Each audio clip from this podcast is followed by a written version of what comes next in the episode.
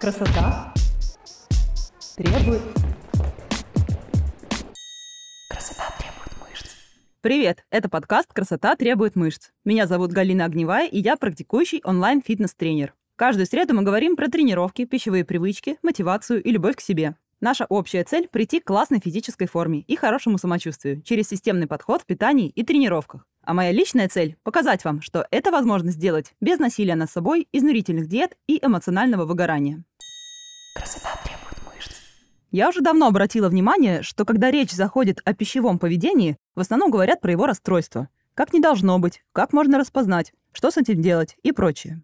В интернете сотни статей о том, как у нас развивается РПП. Это широко обсуждается, и как будто даже про это актуально говорить, и самим себе ставить диагнозы. Такое вот современное развлечение. Но мне показалось, что мало кто на самом деле осознает, что такое нормальное пищевое поведение, к которому стоит стремиться. Про это вроде все где-то слышали, но никто не видел.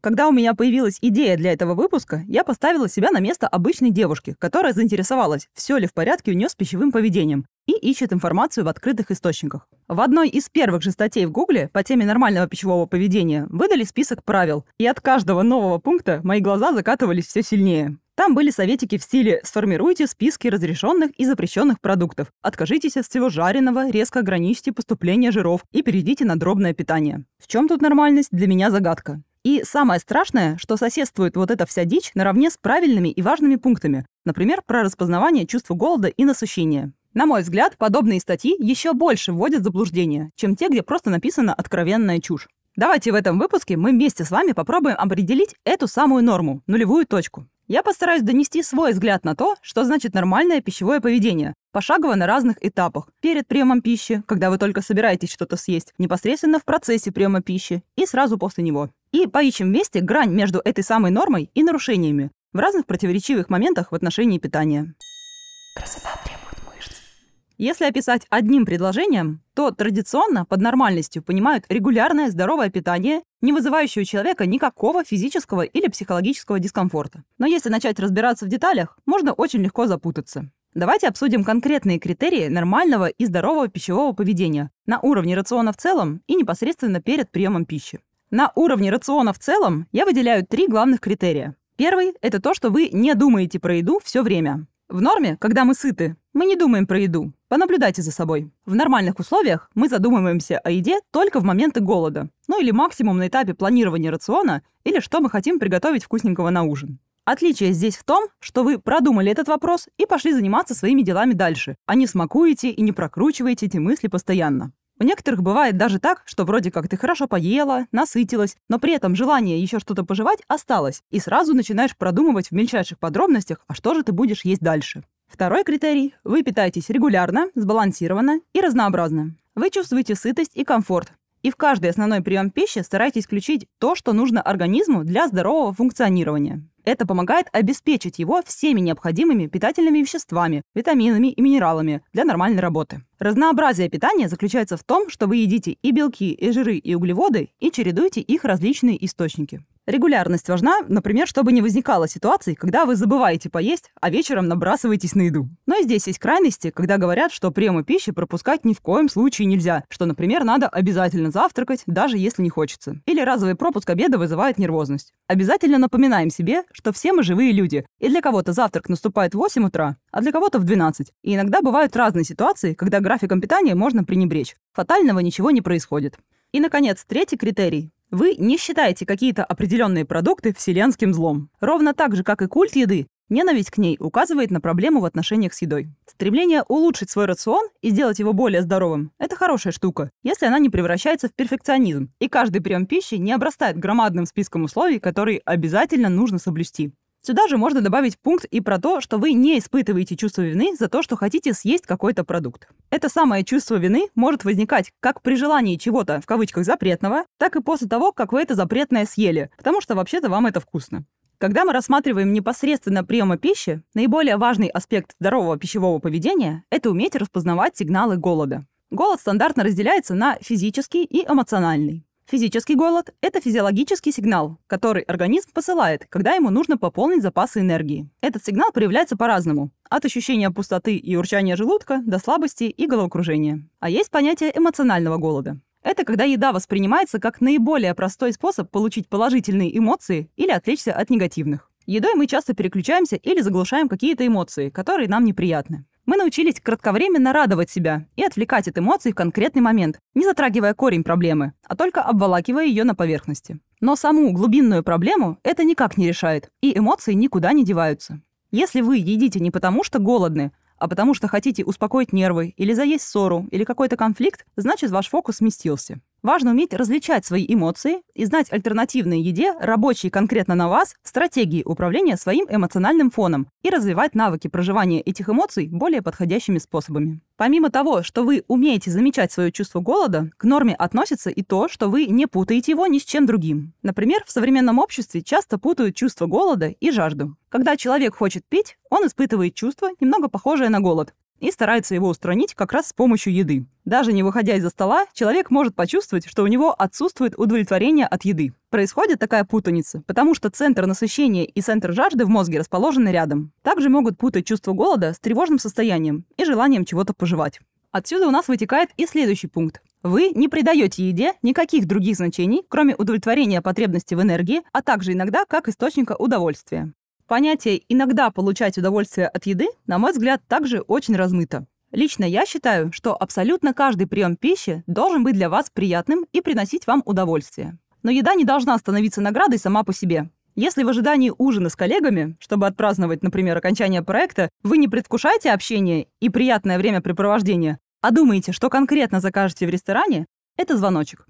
Ну и, конечно, чтобы не зацикливаться на еде, она не должна становиться единственным источником удовольствия и приятных эмоций в жизни. Следующий пункт добавился относительно недавно, но играет важную роль в нормализации вашего пищевого поведения. Вы делаете выбор в пользу продуктов и приемов пищи, которые удовлетворяют именно ваши потребности. Это значит, что вы выбираете еду, опираясь на свой аппетит, чего сейчас хочется именно вам, горячего или холодного, посытнее или полегче а не на советы в стиле «после шести вечера есть нельзя». Не в блоге фитоняшки сказали, что это ПП и ЗОЖ. Не на то, что едят другие люди. И никогда семья соберется, тогда и поужинаем. А на свои личные потребности и желания.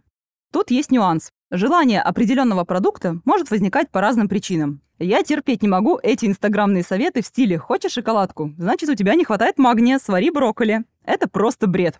Часто того же шоколада хочется по другим причинам. От скуки, или хочется получить сиюсекундное удовольствие и поднять себе настроение. Или же вы голодны, и мозг подкидывает вам источник быстрых доступных калорий. А может, вы просто любите шоколад, и вам хочется именно его. В этом контексте гораздо нормальнее будет бросить в рот этот кусочек шоколадки, насладиться тем, как он тает во рту, получить удовольствие и удовлетворение и продолжить заниматься своими делами. Есть брокколи, когда вам хочется шоколадку, это какой-то фантастический, на мой взгляд, способ наказать себя за свои потребности. Даже если вы убедите себя, что брокколи вам сейчас важнее из-за каких-то целей по фигуре, вы все равно на определенном уровне не перестанете думать про эту шоколадку. Потому что потребность, неважно какая она была, физиологическая или психологическая, осталась не закрыта. И это при том, что кусочек шоколадки в контексте суточного или недельного рациона не влияет примерно ни на что. А вот фиксация на том, что я не буду есть эту шоколадку, потому что это навредит моей фигуре, лучше съем вот это, оно полезное. Вот это куда более серьезный звоночек, который может существенно добавить вам психологического напряжения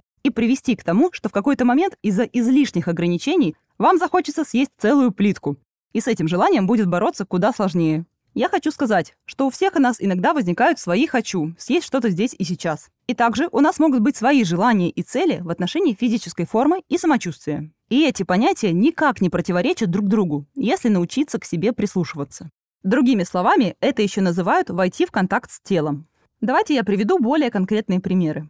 Если вы знаете, что вам нужно увеличить количество белка в рационе для здоровья и профилактики, то в какие-то приемы пищи вам точно надо будет выбирать более белковые продукты. И ваша задача здесь уже будет найти что-то белковое, что захочется съесть именно вам. Также и с подсчетом калорий. Нет никакого смысла делать выбор тупо по принципу «чем меньше калорий, тем лучше», да и вообще считать калории просто так, если вы не преследуете цели изменить состав и композицию своего тела. Но если такая цель стоит, например, похудеть, то свериться с тем, а подходит ли этот продукт моей цели по калориям и составу, вполне нормально и адекватно. Потому что, как мы с вами знаем, обязательное условие для похудения – это создание дефицита калорий. Именно поэтому мне нравится метод подсчета, потому что вы легко можете учитывать свои желания при выборе продуктов и не ограничены готовым рационом или списком разрешенных продуктов и перекрываете потребности организма в нутриентах.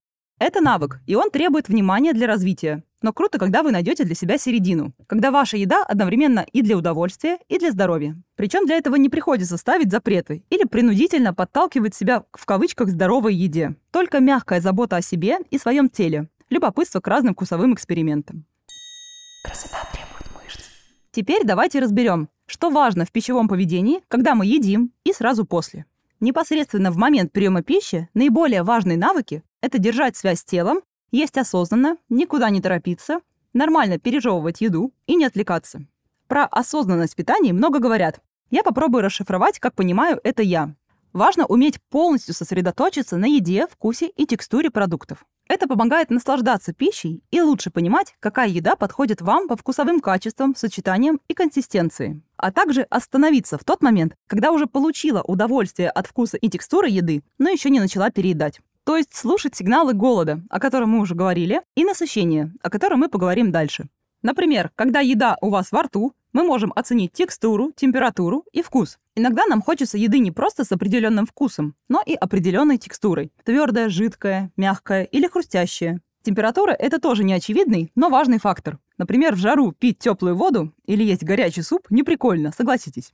Можно наблюдать за своими ощущениями в момент, когда вы проглотили еду. Нет ли нарастающего дискомфорта и не возникает ли тяжесть в моменте. А через 30-40 минут после приема пищи посмотреть, нет ли изжоги, вздутия, ощущение, что еда колом стала, или все хорошо и есть приятное тепло и наполненность. Один из важных критериев нормальности пищевого поведения – это то, что вы можете спокойно не доесть и даже не думать об этом. Это способность прекратить есть не просто волевым решением запретить себе доедать что-то, а уловив свой внутренний сигнал и потерю интереса продолжать есть. Такими сигналами будут ощущение полноты желудка, снижение интереса к еде или изменение восприятия вкуса. Например, было капец как вкусно, а когда мы наедаемся, вкус не такой яркий. Очень многие, к сожалению, испытывают трудности именно на этом пункте, потому что здесь может быть речь не просто о пищевых привычках, но и об установках, полученных нами еще в детстве.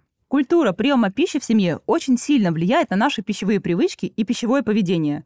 И мы несем эти установки во взрослую жизнь. Наверняка многие из вас в детстве сталкивались с фразами «пока не доешь, из-за стола не выйдешь», «не доешь с тарелки, гулять не пойдешь» или «в трусы насыплю». Или даже совсем в раннем возрасте «ложечку за папу, ложечку за маму». Эти установки игнорируют нежелание ребенка есть и таким образом отучают слышать сигналы сытости с детства. А некоторые, на первый взгляд безобидные фразы, могли приучать к стыду и давить на чувство вины. Типа «нельзя выкидывать еду, ее нужно доедать, наши деды вот голодали». Или «что дают, то и ешь, взрослые едят, и ты ешь». Или «в Африке дети голодают, а ты нос воротишь». Я уверена, что каждый из нас может вспомнить целый список таких выражений. У кого-то могла быть бабушка, которая пыталась закормить, или мама, которая в какой-то момент указала на набор веса в подростковые годы. Все это тоже могло наложить отпечаток на пищевое поведение во взрослом возрасте. Неудивительно, что в таких условиях мы теряем чувствительность к сигналам, которые передают нам центры голода и сытости, и начинаем есть так, как нас приучили, как правильно. Хорошая новость в том, что во взрослом возрасте вы не обязаны следовать этим установкам и пищевым привычкам, и их можно изменить. Но чтобы это сделать, надо в первую очередь начать их у себя отслеживать. То, что больше всего удивляет моих клиенток, это внезапная возникшая суперспособность отодвинуть от себя тарелку с недоеденным тортом, кусочком пиццы или любой другой едой, не благодаря контролю или силе воли, а просто потому, что больше не хочется. Отдельно хочу сказать про критерии, которые можно сформулировать как «есть в меру, не переедая». И здесь опять нюанс. С одной стороны, для вас мерой может быть то, что не вызывает тяжесть и неприятные ощущения в ЖКТ. С другой, что не приводит к набору веса, если у вас нет такой цели. Меру можно оценивать как на уровне ощущений, так и на уровне потребности организма и вашей цели по физической форме. Сюда же хочется добавить еще один важный критерий нормального поведения.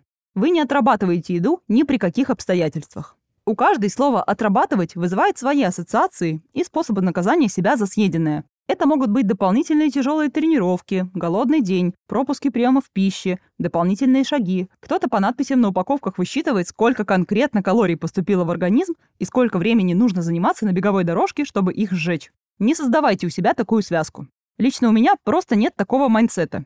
Любые мысли про отработки, наказание и какую-либо компенсацию – это прямой путь заработать себе нервную орторексию. В жизни есть более приятные занятия, поверьте мне.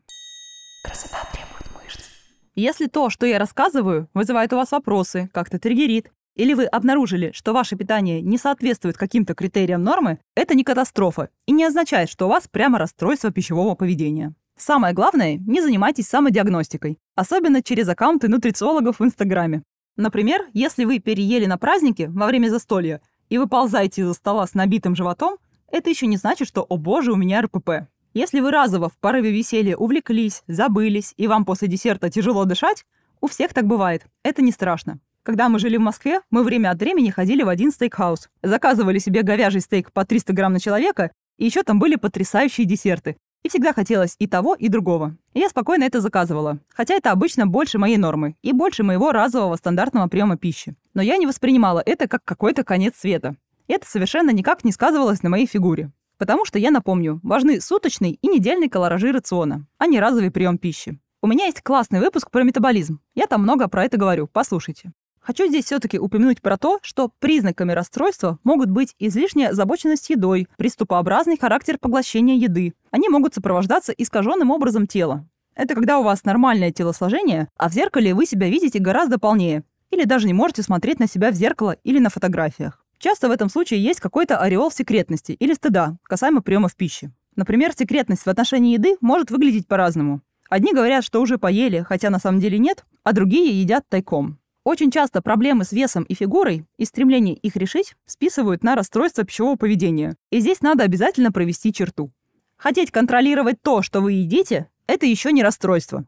Стремление к контролю подается как что-то однозначно плохое. Но вообще умение адекватно оценивать, следить за своими пищевыми привычками с учетом своих физических и эмоциональных потребностей, умение ставить цели, контроль и планирование – это классные навыки. Это имеет ключевое значение для поддержания здорового образа жизни и предотвращения различных пищевых проблем.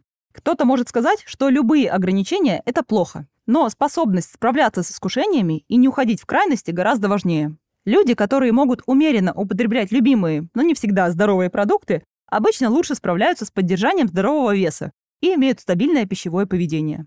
На мой взгляд, тут более ненормальной крайности, как абсолютно бесконтрольное питание и пофиг на здоровье, так и гиперконтроль. В стремлении есть только правильно, чисто, в страхе перед продуктами или лишними килограммами. Делать выбор в пользу более сбалансированных блюд и продуктов, отвечающих вашим целям, нормально. Культивировать у себя черно-белое мышление и клеймить продукты на полезные и вредные не круто. Если мы говорим про фокус и постоянные мысли о еде, то тут тоже есть две стороны медали. Держать фокус на том, что вы едите, какое-то время, пока вы, например, изучаете тему здорового сбалансированного питания или реализуете свою цель по фигуре, это логично и нормально. А когда еда занимает центральное место в жизни, вы думаете о ней постоянно и других радостей нет, это не круто.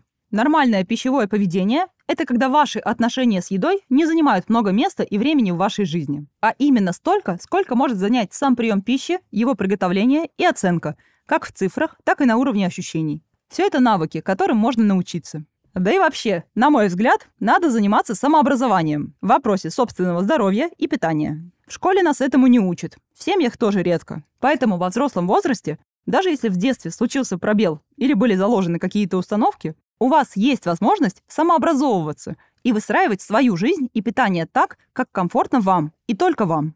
Говоря про развитие навыков, не могу еще раз не сказать про подсчет калорий. В соцсетях любят вешать ярлыки, что вот, если вы считаете калории, то у вас расстройство пищевого поведения.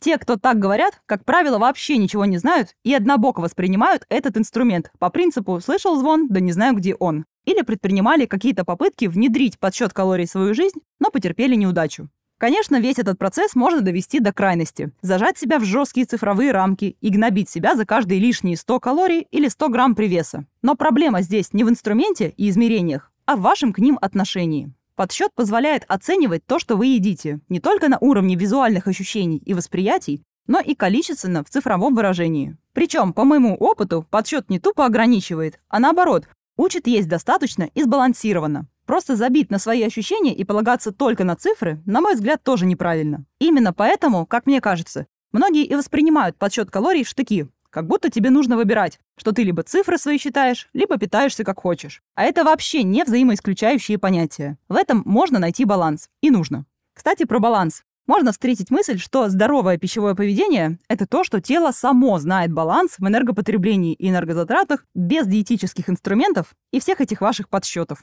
Такая точка зрения имеет место быть, но у меня к этому есть вопросы. Потому что на практике сбалансированно вы питаетесь или нет, очень сильно зависит от ваших пищевых привычек. И кому-то надо обратить внимание на свое питание, чтобы этот баланс выстроить и вообще понять, из чего он выстраивается. И тут напрашивается аналогия с психотерапией. Вы можете испытывать какие-то эмоции и совершенно их не осознавать. И жить, годами повторяя одни и те же паттерны и встревать в схожие ситуации. А можете с хорошим специалистом научиться осознавать свои эмоции взять контроль в свои руки и разорвать все эти замкнутые круги и заиметь совершенно другое качество жизни. Вот с подсчетом калорий работа практически такая же. Мы осознаем, что мы едим, только после этого корректируем и получаем нужный нам результат. Если вдруг в этом подкасте что-то беспокоило или напрягало, найдите хорошего, желательно профильного специалиста по работе с пищевым поведением и проконсультируйтесь. А если вы со мной согласны и готовы работать, я с удовольствием жду вас у себя на личном ведении. Ваши желаемые результаты гораздо ближе, чем вы думаете.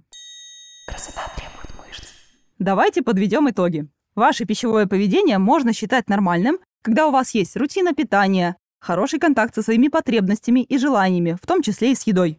Баланс между внутренним «хочу» и тем, что важно для вашего тела и вашей цели. Вы чувствуете сигналы голода и насыщения. Выбираете еду, которая нравится, и насыщаетесь ей. Едите без чувств стыда и вины за съеденное. Питайтесь регулярно, с оптимальной для вас частотой. У вас нет запрещенных или плохих групп продуктов. Вы не отказываетесь от встречи с друзьями, потому что там будет какая-то неправильная еда. Иногда можете съесть что-то, потому что испытываете счастье, печаль, скуку или просто потому, что это вкусно. Ваше питание меняется в зависимости от голода, самочувствия, нагрузок или настроения. Вы не обманываете свой желудок стаканом воды вместо приема пищи. То есть вы просто живете свою жизнь и получаете удовольствие от разных вещей, в том числе и от еды. И подводя глобальный итог. Нормальное пищевое поведение в первую очередь гибкое. Вы можете съесть чуть больше обычного, потому что это ваше любимое блюдо. А можете съесть поменьше, потому что сейчас вам не хочется. Или вы знаете, что вернетесь к еде попозже. И никто не вправе сказать вам, как надо делать и что вы должны выбирать. И на этом мы заканчиваем сегодняшний выпуск. Большое спасибо, что дослушали его до конца. Подписывайтесь и оставляйте ваши комментарии. Ваша обратная связь поможет мне делать выпуски еще интереснее и информативнее. А еще мне очень приятно, когда вы меня репостите и задаете вопросы. Если вы не подписаны на меня в Инстаграме, обязательно подпишитесь. Там вы сможете больше узнать обо мне, моем подходе, а также задать вопрос и получить ответ. А самые частые вопросы я буду разбирать в эфире подкаста. Услышимся с вами в следующем выпуске уже через неделю. И помните, что красивое тело требует не жертв, о любви к себе и немножечко дисциплины. Пока! Красота требует